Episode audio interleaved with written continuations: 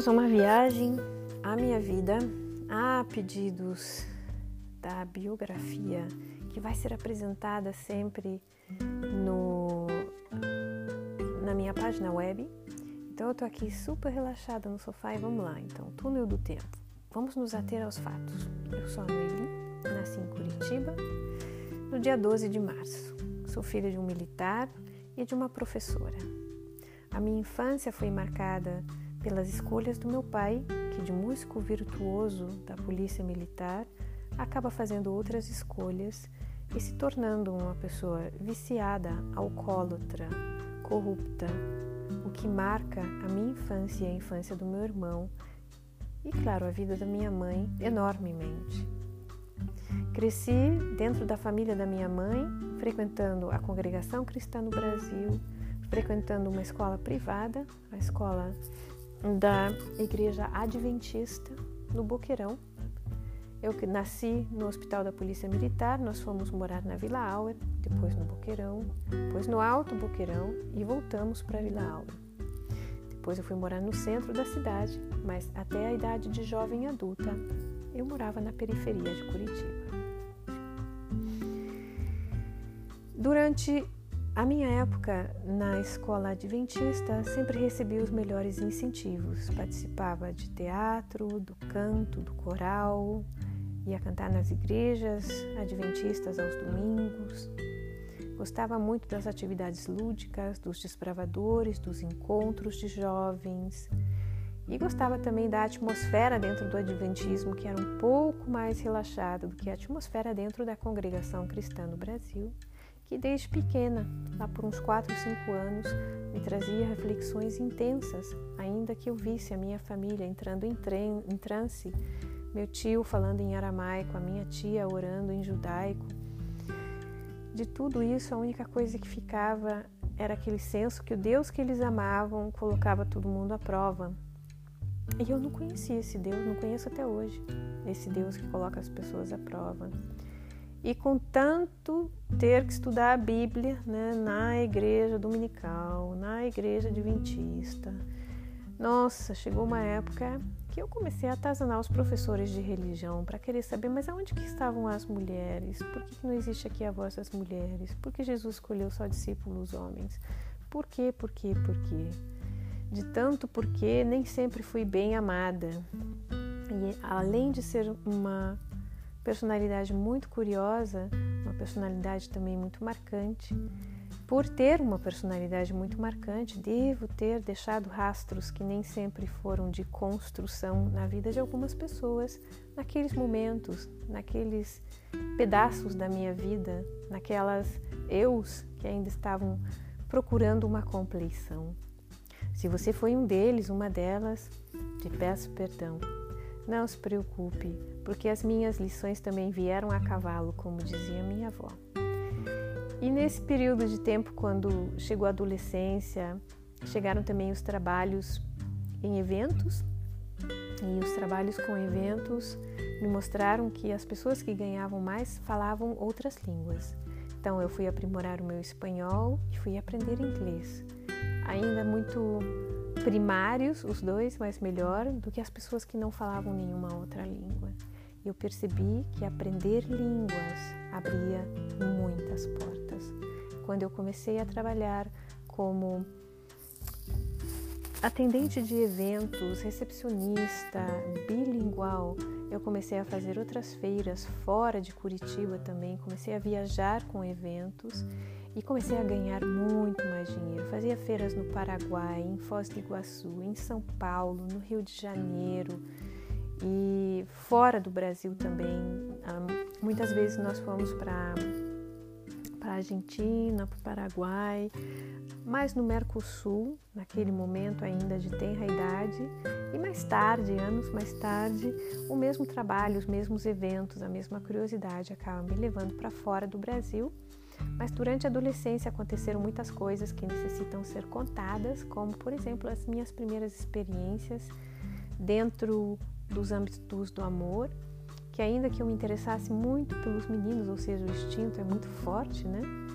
Eu senti uma atração muito grande também por mulheres e eu não aguentava mais aquele isso pode, isso não pode. O meu instinto era muito maior e até hoje eu sou uma apaixonada do ser humano. Com os anos e também a sabedoria do tempo, fiquei mais tranquila e assisto as coisas mais à distância, gostando muito da minha companhia, um copo de vinho, um bom livro. Mas nos anos onde queremos sair e ver de tudo, iniciei a escola técnica em Curitiba, no Cefete, iniciando também a minha caminhada ali no teatro e no coral. Do outro lado da rua, as boates gays mais badaladas da cidade, o Época e a Insanos. Ali também comecei a esta brincadeira que deveria ser a nossa época de adolescentes, caso nós não estivéssemos tão arraigados numa cultura que às vezes é tão púdica, mas ao mesmo tempo por detrás das cortinas, embaixo dos tapetes, completamente diferente do que está sendo contado na fachada. E ali eu conheci as pessoas andrógenas, conheci muitas personalidades maravilhosas, pessoas muito interessantes, artistas, o pessoal de teatro também, o pessoal que fazia é, cinema já em Curitiba nessa época. Então foi uma época muito rica de muitas experiências e aonde eu não sabia exatamente aonde direcionar toda a força do meu amor, do meu carinho. E acabei iniciando, depois de todas essas experiências de sabores, com meu pai na infância, que foi uma pessoa muito agressiva é, em relação à minha pessoa. Eu sei que hoje tudo isso está resolvido de minha parte e que ele deveria traba trabalhar-se também para que tudo isso seja digerido entre todas as partes, mas cada um tem a sua história. E no final do dia, quando deitamos a nossa cabeça no travesseiro, nós somos responsáveis por nossa história. Então eu faço o possível para que isso continue bem resolvido e se descubra uma ou outra faceta nas milhares de terapias que frequento e que também represento como profissional, lá vou eu, mangas para cima, arregaçar os punhos e, e se embora. Vamos resolver isso da melhor maneira que se possa, porque assim a gente vai para frente. E depois dos anos andarilhando da adolescência, chega a hora de resolver, como jovem adulto, em que direção iria tudo isso profissionalmente. Iria continuar na área de eventos, então a área de comunicação seria melhor. Porque para viver das artes, viver só de artes cênicas ou das artes, todas as pessoas estavam sempre a dizer que não, não se pode viver das artes. A arte é só um hobby e como é que você vai pagar as contas? Você não quis continuar com a escola técnica. A escola técnica para mim era a coisa mais entediante do mundo. E para quem gosta de números, para as pessoas que se identificam com isso, gente, maravilhoso. Mas para mim era um tédio que ficava esperando a hora de acabar a aula para poder ir para a aula de teatro.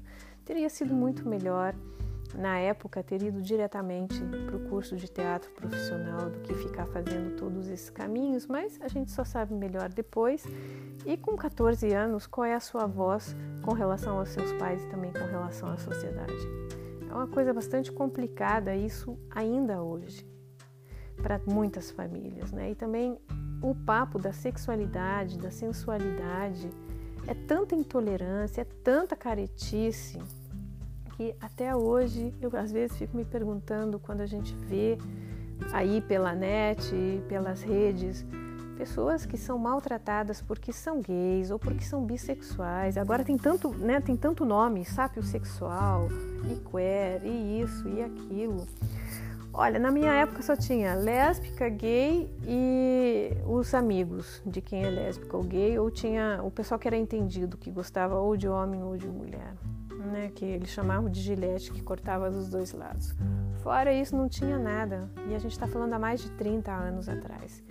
Mas no, no grande entendimento de tudo isso, hoje, como terapeuta tântrica de aconselhamento para casais e mulheres, eu sei que muitas vezes nos falta durante a adolescência a compreensão dos nossos pais para que a gente possa, durante essa época de tanto descobrimento e que a gente não sabe, às vezes se sente atraída por isso ou por aquilo, mas na verdade nós estamos representando um ideal ou que nós colocamos nós mesmos na cabeça, ou que foi colocado pela sociedade ou pelos nossos pais. O que a gente realmente gosta vem de dentro, e são poucas pessoas que têm claro desde o início, né? Então a gente passa por essa época às vezes meio sem navegação, né? Sem um piloto ali. E essa falta de cooperação, de abertura, ou porque os pais têm na cabeça ou vêm de famílias tradicionais. Então a filha tem que casar, ter filhos com uma boa família. E, e sabe, gente, isso é tudo. Nossa, é tão arcaico tudo isso que às vezes parece até mentira que a gente tem que conversar sobre isso em 2021. Mas na época era assim. E chegou um momento que de tantas pessoas falarem na minha cabeça, depois de ter ido visitar a Indonésia, passar uns quantos meses na Indonésia trabalhando também, eu resolvi fazer tudo certinho. Quando eu voltei para o Brasil, eu conheci um alemão com o qual me casei e esta pessoa é a causa também que eu acabei vindo morar na Alemanha, do que eu não me arrependo.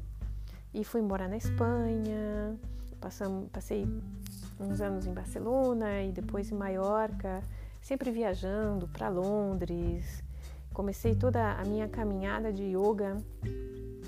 O yoga eu comecei com 14 anos porque eu tinha uma dor nas costas muito grande. Então alguém do curso de teatro falou: "Ah, isso que a gente faz aqui na aula de de experiências pessoais, ai, como é que era o nome? Não era esse o nome, gente.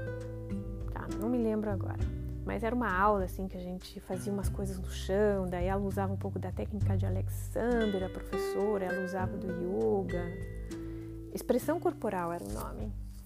E aí um dia eu perguntei para ela o que era aquilo, porque depois daquela aula eu não sentia mais essa tava dessa dor nas costas, que era uma dor. Nossa, já tinha ido no médico, já tinha me virado do avesso, não tinha nada, absolutamente nada, fisicamente falando.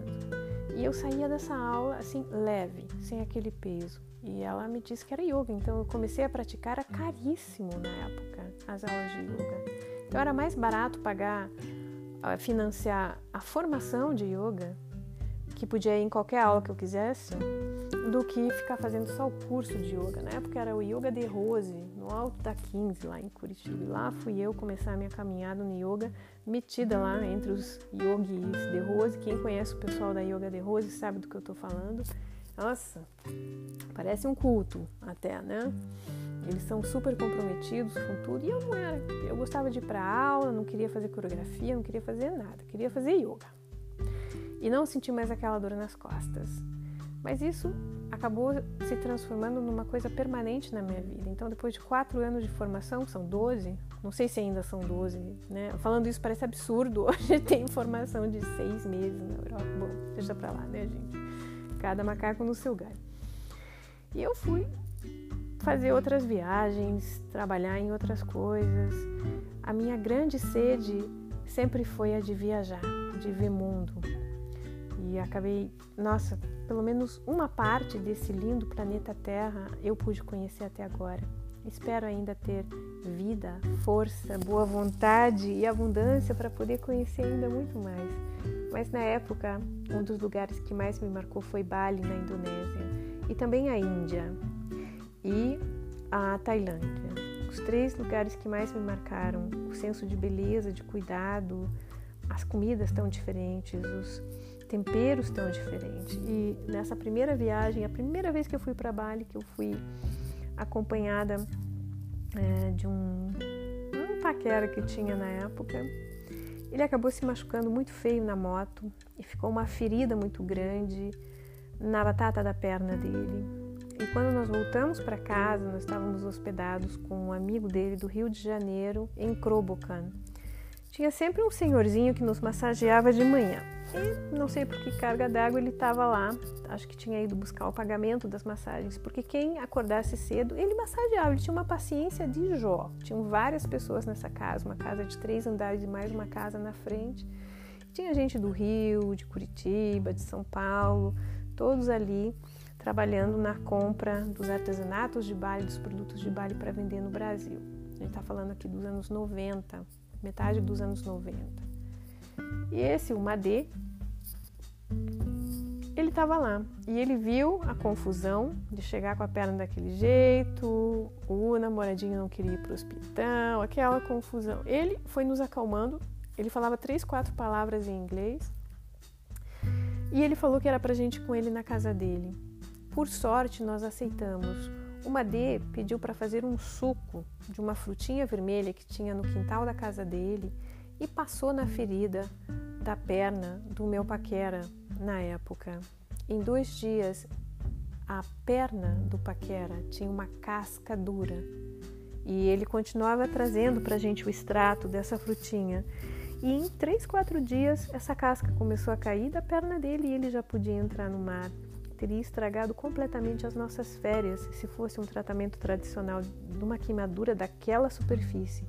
Eu fiquei muito impressionada e soube depois que a maneira como o pessoal de Bali, né, a, a cultura de Bali aborda o Ayurveda, que é uma ciência complementar ao yoga e que é um sistema de medicina, um dos mais antigos da Terra, que são catalogados juntamente com a medicina chinesa.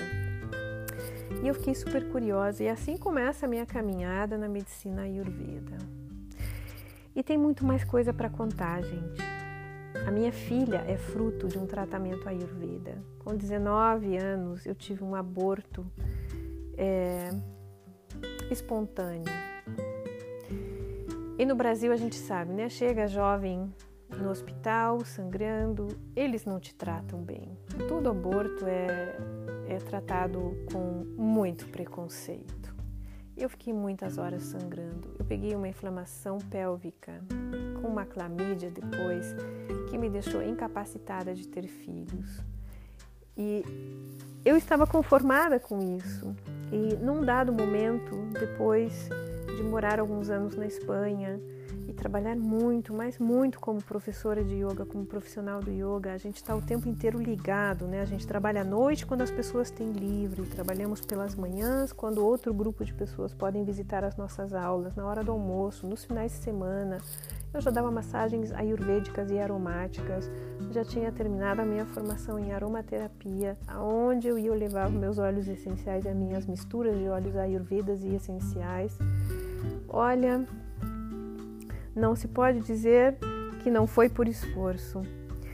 E chegou um momento que, de tanto doar-me em todas as terapias, eu acabei ficando exausta e precisei de um tratamento ayurveda que se chama o Panchakarma de Kerala, que não é exatamente uma técnica que nós deveríamos chamar Panchakarma, porque a palavra Pancha significa cinco e Karma são tratamentos e é a designação que nós damos ao tratamento das cinco terapias de limpeza no Ayurveda, mas há uns 20, 30 anos o termo, né, que é, Panchakarma de Kerala acabou ganhando popularidade porque as pessoas começaram a viajar para Kerala para receber esse tratamento. E quando uma pessoa chega, hoje, como médica Ayurveda eu sei, a gente tem que fazer o melhor que a gente pode com o que está lá e com o tempo que a pessoa tem. Né? Então, é o que eles fazem também. Então, eles usam muitas outras técnicas que não somente essas cinco técnicas. E eu fiz esse tratamento com o meu professor na cidade onde a minha mãe mora até hoje, no sul da Alemanha, é cidade de Ingolstadt, onde tem a maior fábrica da Audi do mundo. E esse tratamento que renova os tecidos acabou resultando no grande presente da minha vida, o grande amor da minha vida, que é a minha filha Zoe.